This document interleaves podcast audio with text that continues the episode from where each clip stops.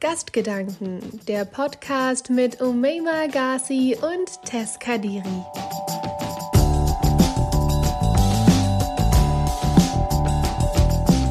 Herzlich willkommen zu einer neuen Folge Gastgedanken mit mir, eurer heutigen Podcast-Moderatorin Tess Kadiri.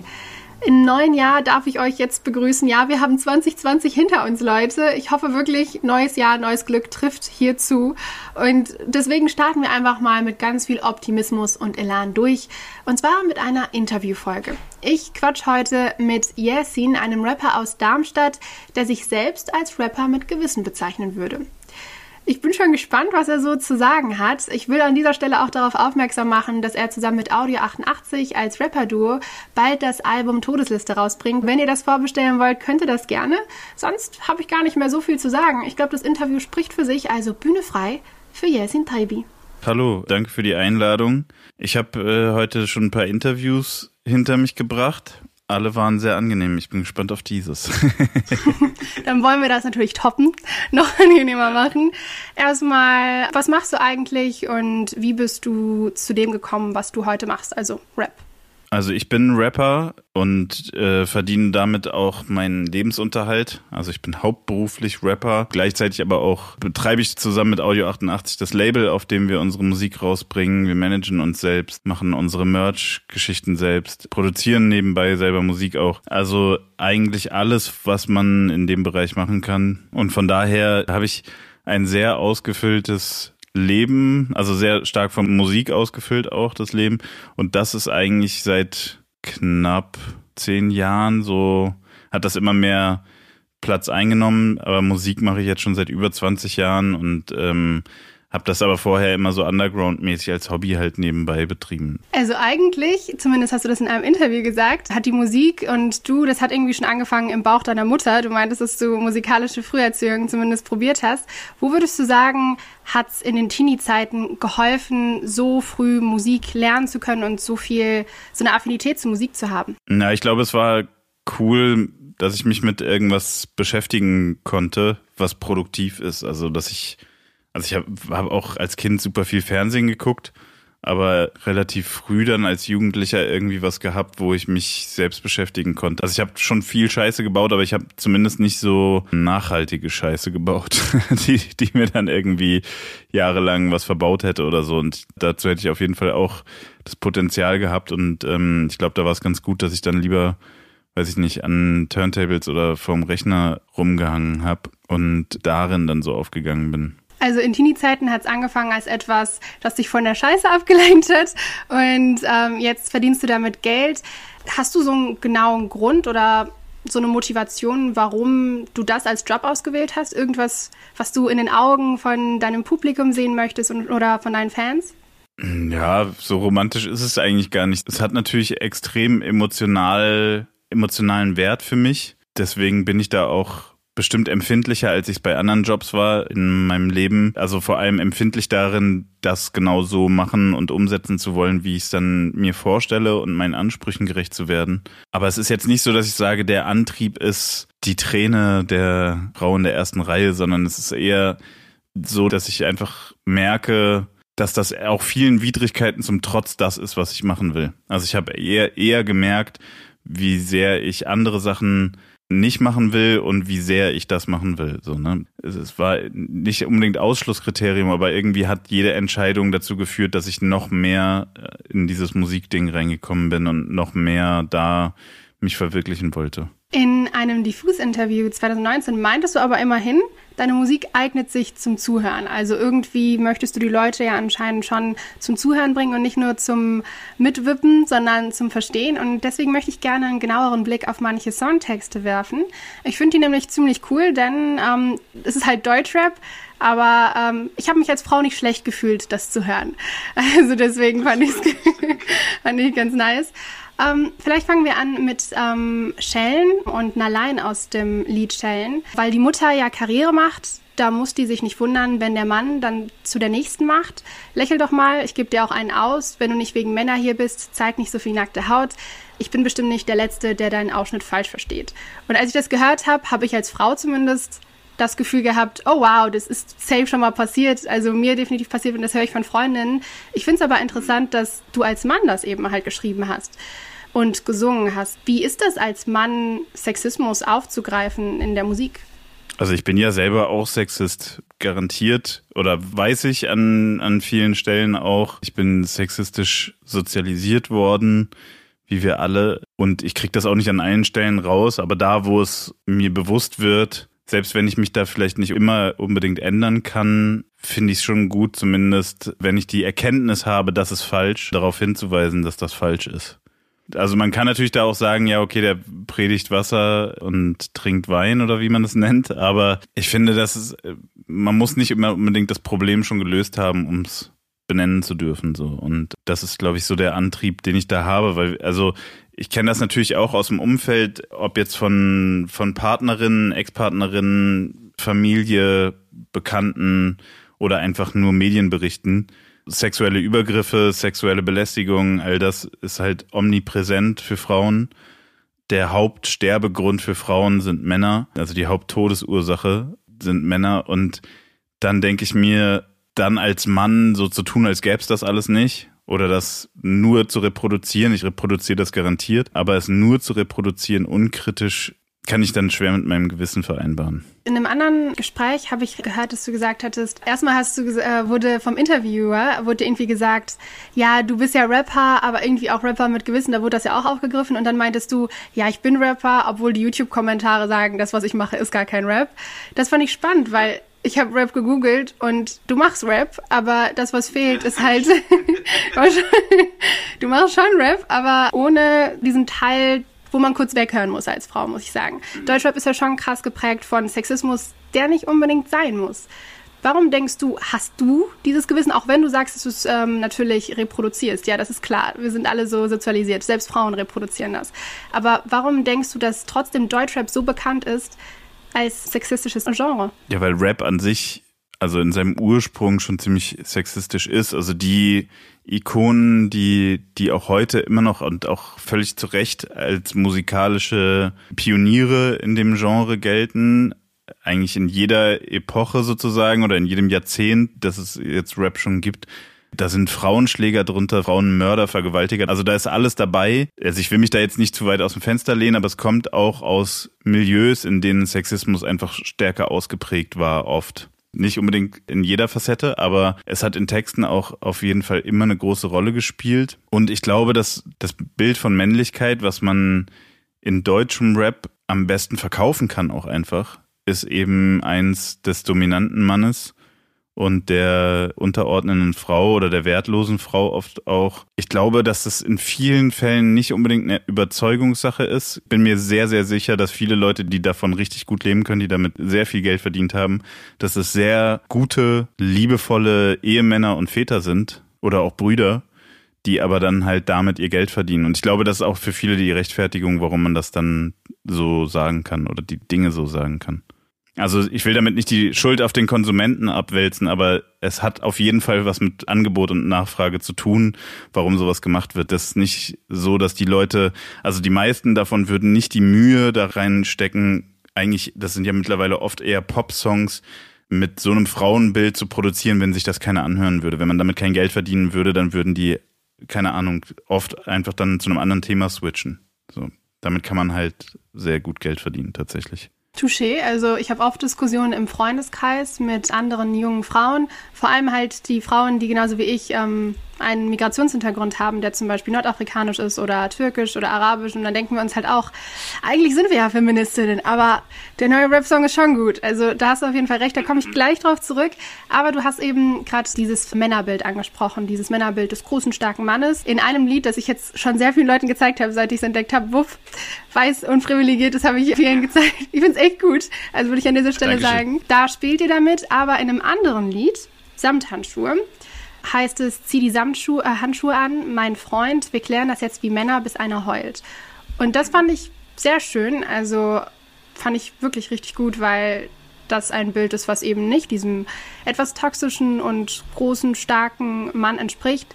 Warum hast du das geschrieben und war dir bewusst, dass das so sehr gegen das gesellschaftliche normale Bild eines Mannes spricht? Ja, also ich habe es gar nicht so auf so einer Ebene gesehen. Da ging es eigentlich einfach um eine Freundschaft, die halt in diesem Fall dann zwischen zwei Männern äh, existiert.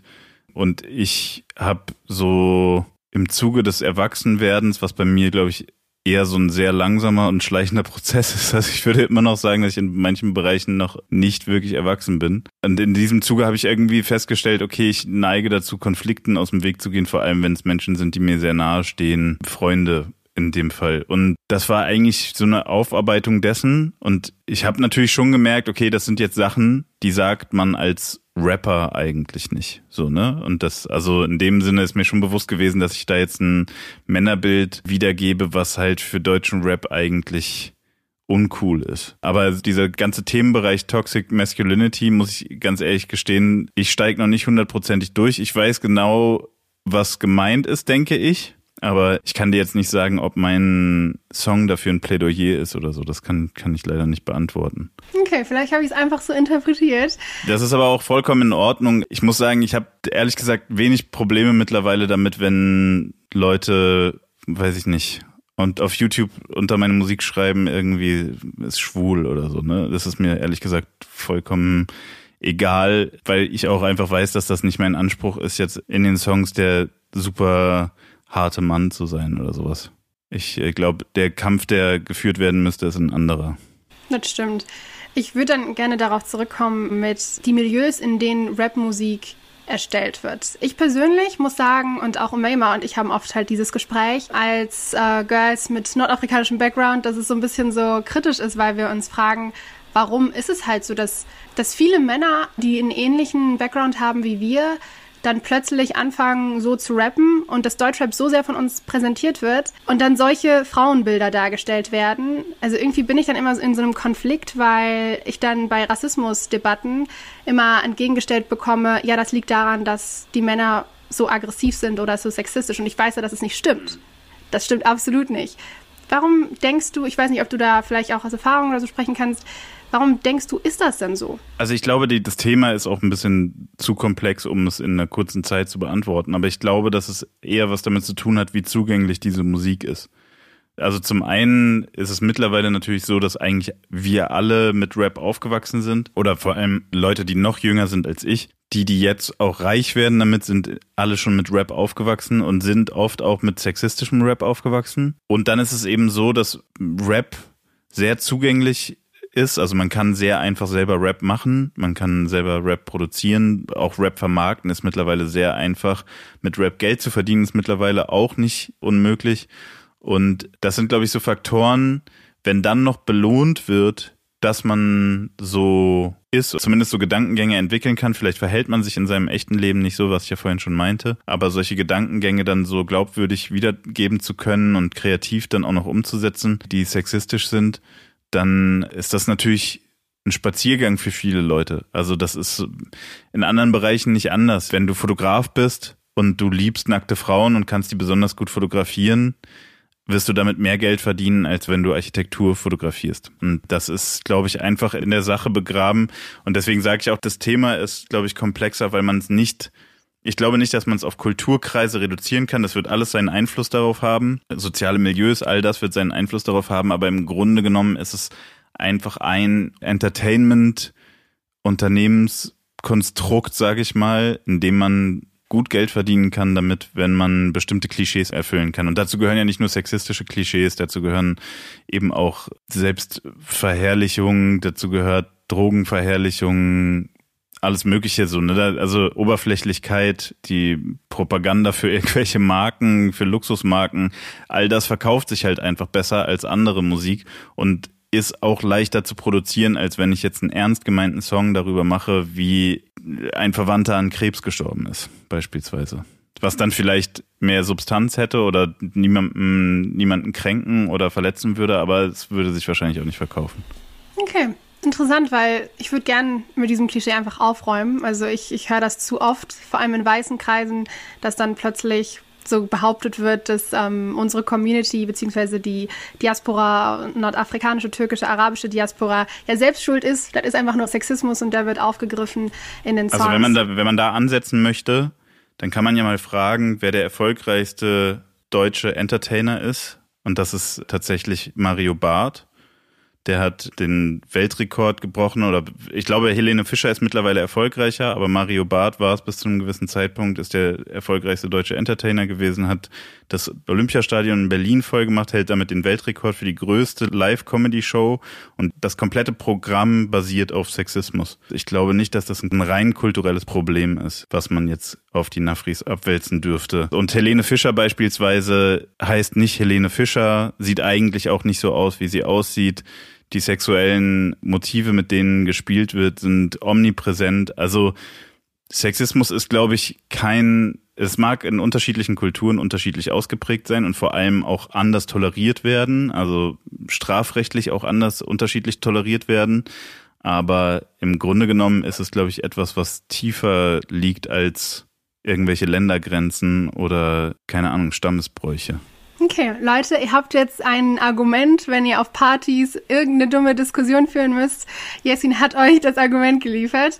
Mario Barth kennen die meisten ja eigentlich. Also es ist nicht ganz unsere Generation, also zumindest nicht meine Generation, aber äh, jeder weiß, glaube ich, dass sein Humor sehr sexistisch ist und nicht so nicht so witzig zumindest für mich. Ja. Ich finde es ganz gut, dass du das gerade gesagt hast. Ich finde das mega interessant, dass Sexismus manchmal versteckter vielleicht ist und Rassismus manchmal ein bisschen versteckter und im Rap zwar sehr dominant wiedergespiegelt wird, aber es ist nicht das einzige Genre oder der einzige Bereich, wo das ähm, gezeigt wird. Kannst du dir aber vorstellen, dass Rap der einfach gegen nichts schießt. Einfach gegen gar nichts, außer vielleicht Sachen wie zum Beispiel Polizeigewalt, also Sachen, die wirklich, die wirklich irgendwie gesellschaftlichen Problemen sind, dass das irgendwann mal so ein Rap geben wird, der einfach so ist. Der nicht sexistisch ist. Sowas gibt es auf jeden Fall schon. Also es gibt auch so, das ist ja nicht abwertend gemeint, aber es gibt Rap, der sich all diesen Zwängen unterwirft, die man nach linker Denkweise anwenden kann, wenn man diskriminierungsfrei sich äußern möchte, überhaupt diskriminierungsfrei leben möchte. Solchen Rap gibt es.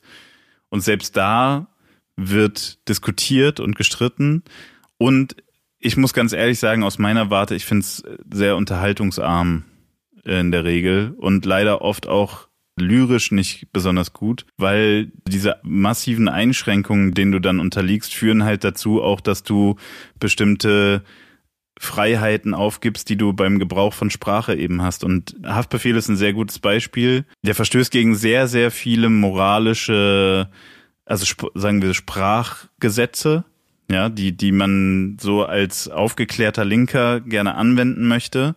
Aber würde man die anwenden, würde von Haftbefehls Kreativität und Eigenartigkeit nichts mehr übrig bleiben. Und das liegt nicht am Inhalt der Texte, sondern einfach an der Sprachwahl so, ne? Und an der Wortwahl, an diesem sehr unbedarften oder nicht unbedarft, sondern äh, sehr freien Gebrauch von unterschiedlichen Spracheinflüssen. Und ich glaube, man muss sehr aufpassen, dass man Kunst nicht zu sehr kastriert, indem man Sprache kastriert. Ich glaube, man muss eine gewisse, wie soll man sagen, man muss Regelbrüche zulassen, damit die Kunst nicht stirbt. Ja, ich weiß nicht. Also ich bin auch nicht unbedingt, also ich verstehe, was du meinst mit, ähm, wenn man es 100% Links macht. Ich denke, du meinst Twitter-Links, alles Haten-Links. Ich verstehe schon, was du meinst. Also Leute, die wahrscheinlich auch gendern wollen. Ich weiß auch nicht so ganz, ob Gendern in die Musik passt. Da stimme ich dir zu. Aber ähm, ich meinte vielmehr, du hattest ja auch angesprochen, dieses Zeigen von Reichtum, Drogen wieder positiv darstellen oder einfach Frauen wie Objekte darstellen, das kann man ja auch weglassen, ohne die Sprache oder die Kreativität zu verändern. Ja, bin ich nicht so sicher. Ich muss ganz ehrlich sagen, wenn es jemand macht und das dann geil ist, sofort mega cool, aber in Deutschland habe ich diese Musik tatsächlich noch nicht gehört. Und ich muss auch ganz ehrlich sagen, ich finde das selber, ich kritisiere das und ich finde das oft schlecht, aber also ich höre selber auch Musik, in der das gemacht wird und wo richtig gute Songs dabei sind, wo ich mir denke an der einen Stelle, fuck, warum musstest du unbedingt das sagen? Aber es ist ein Künstler, der hat sich dazu entschieden und der musste natürlich auch mit den Konsequenzen leben. Genauso wie ich. Keine Ahnung, wenn ich Hurensohn sage oder Fotze sage, weiß ich, was auf mich zukommen kann. Und dann muss ich mich dazu entscheiden, ob ich das machen möchte oder nicht. Und mit den Konsequenzen leben. Hast du auf jeden Fall recht, also stimmt. Ich habe aber eigentlich schon gedacht, findest du das ist ja umstritten, aber findest du, dass Sixten und Shereen David zum Beispiel nicht feministischen Rap machen? Oder Doch, denkst du das schon? Als, ja. Naja, ich glaube, also dann habe ich deine Frage falsch verstanden. Ich ging davon aus, dass du meinst, Männer sollten sexismusfreien Rap oder kapitalismusfreien Rap äh, produzieren. Sixten, Shirin David, also wobei man jetzt da wahrscheinlich dann auch in meinem Einzelfall drauf gucken muss, was wird da reproduziert und was nicht. Aber gerade bei Sixten, natürlich finde ich es cool, was sie machen. Auf jeden Fall. Oder was sie gemacht haben. Ich ging jetzt davon aus, dass du über Männer sprichst. Ja, ich meinte, also beides, aber weil ich, viele ja kritisieren, dass manche Frauen, wie zum Beispiel Loredana, trotzdem noch sexistisch sind, obwohl sie eine Frau sind mit ihrem Rap. Deswegen meinte ja. ich vielmehr, es gibt ja Frauen, die es machen, vielleicht können deswegen auch Männer es ähnlich cool machen. Ich verstehe natürlich, dass ein Haftbefehl das vielleicht nicht kann, weil das einfach nicht seine Kunst ist. Aber ähm, habe mich schon gefragt, ob es vielleicht eine Zukunft gibt für Rap, weil ich höre das halt auch. Also du meintest ja, ah, die Line finde ich vielleicht immer blöd und frag mich, wieso sagt er das? Aber ich höre es trotzdem same. Also die meisten Frauen, vor allem mit Migrationshintergrund, hören es halt trotzdem. Ich frage mich nur, ob es vielleicht eine Zukunft gibt ohne dieses schlechte Gewissen. Da komme ich auch. Ich, ich hoffe es für alle. Ich hoffe aber gleichzeitig, dass Rap trotzdem noch geil bleibt. Und das ist, was es jetzt ist, nämlich eine sehr, sehr freie und trotzdem erfolgreiche Kunst. Cool. Ich würde dann noch langsam Richtung äh, letzte Frage gehen. Ich wollte dich ja. nämlich fragen, wir haben ja gerade, ich habe ja gerade gesagt, äh, ohne schlechtes Gewissen hören. Du wirst schon zum Beispiel in der Beschreibung von deinem Podcast Stammtisch Stereo mit Anke van de Weyer wirst du auch in der Beschreibung als Rapper mit Gewissen beschrieben. Und das hatte ich am Anfang ja schon gesagt, deswegen würde ich gerne mit der Frage enden, wie willst du denn mit deinem Gewissen Deutschrap verändern? Oder wie wünschst du dir, dass du ein schlechtes Gewissen bei, oder wünschst du dir das gar nicht, ein schlechtes Gewissen bei anderen RapperInnen auszulösen? Doch. Ich wünsche mir natürlich schon, dass manche, die eins haben sollten, auch eins entwickeln. Aber ich sehe mich nicht als derjenige, dessen Aufgabe es ist. Ich sehe es eher als eine Notwendigkeit, dass auch darauf hingewiesen wird und dass man dagegen hält. Ich kann es niemandem verübeln, wenn er kein Gewissen hat. Aber ich glaube, dass man helfen kann, eins zu entwickeln. Mit harten Worten beispielsweise. Okay. Vielen Dank für das Interview. Wir beenden unsere Folgen während der Lockdown, Quarantäne, Pandemiezeit. Nehmen wir Fragen, wenn jetzt nicht Corona wäre, kann man sich gar nicht mehr vorstellen, aber wenn es nicht wäre, was würdest du jetzt gerade machen? Ich wäre auf Tour. Hoffentlich. ich glaube, ich wäre durchgehend auf Tour, ja. Ich würde wahrscheinlich in irgendeinem Backstage sitzen, ein bisschen frieren, noch einen Tee trinken und gleich Soundcheck machen, ja. Das fand ich auch wirklich schade, als ich äh, Recherche betrieben habe für das Interview, weil ich dich überall gesehen habe im Backstage-Bereich, wo du so ein Interview mit Video gemacht hast. Und ich dachte ja. mir, wow, jetzt ist die Zeit der Podcasts gekommen. Ist doch cool für uns, aber schade für dich. Mm, ja. Danke, dass du dich ähm, heute mit uns per Zoom dazugeschaltet hast und mit mir gequatscht hast.